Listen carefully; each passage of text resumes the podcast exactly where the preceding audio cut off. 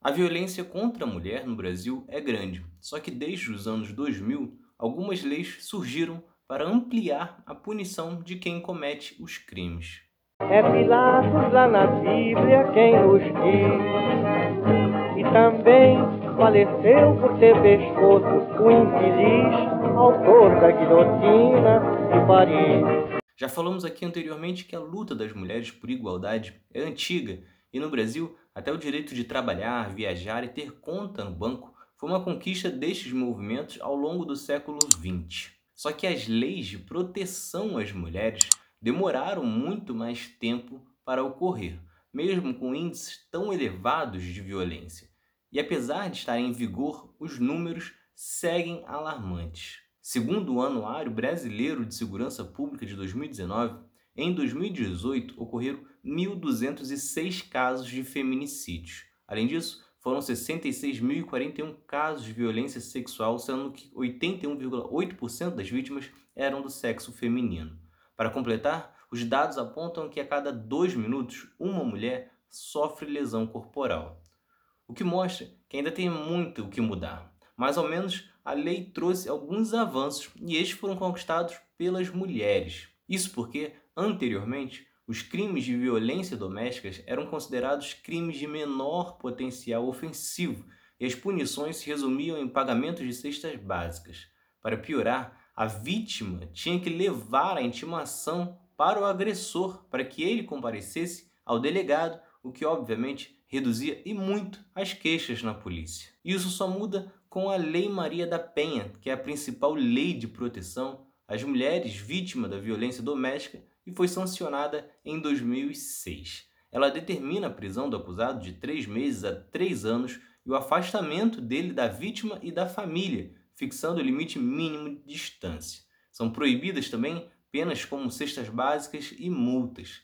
A lei ainda facilita a denúncia e cria juizados especializados de violência doméstica. O nome veio de Maria da Penha Maia Fernandes, um dos símbolos contra a agressão às mulheres. Casada, sofreu violência doméstica por 23 anos, sendo duas tentativas de assassinatos.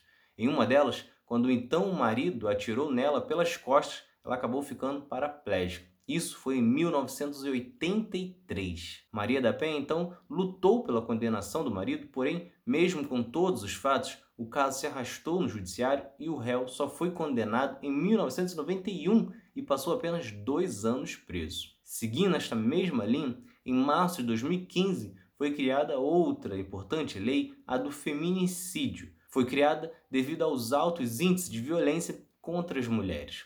Ela é aplicada quando uma mulher perde a vida devido ao abuso, à violência doméstica, à discriminação ou é levada a cometer suicídio devido ao abuso psicológico pelo simples fato de ser mulher. Com isso, o ato deixa de ser homicídio comum e torna-se qualificado, com pena de 12 a 30 anos.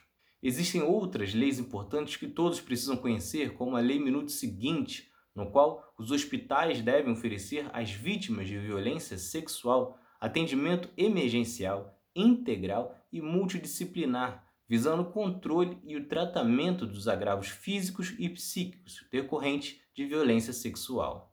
E considera-se violência sexual qualquer forma de atividade sexual não consentida. Tem também a Lei Carolina Dickmann, que apesar de não ser destinada exclusivamente às mulheres, a lei foi criada em 2012 devido a um crime que ocorre contra muitas delas, que são os crimes cibernéticos no Brasil.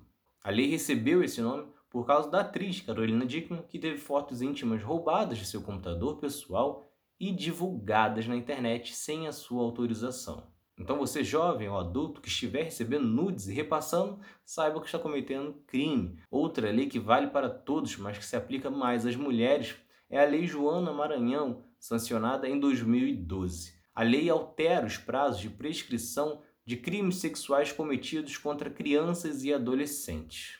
O nome é da atleta Joana Maranhão devido às denúncias feitas pela nadadora de abusos do treinador durante a infância. A partir desta lei, o tempo para prescrição só começa a contar após a vítima completar 18 anos. Além disso, o prazo para denúncia aumentou para 20 anos. O artigo 215 do Código Penal ainda pune também todo tipo de violência sexual com fraude. Isso é, coisas como retirar a camisinha no ato sexual é enquadrado neste artigo, com reclusão de 2 a 6 anos. E em 2018 entrou em vigor a lei que trata como crime a realização de atos sem consentimentos, como toques inapropriados ou beijos roubados. Em algumas cidades, a mulher também tem o direito de descer fora do ponto de ônibus após as 22 horas. Então é isso. Se vocês gostaram, se inscrevam, ativem as notificações e continuem acompanhando. Tem mais outro lado da história por aí. Valeu!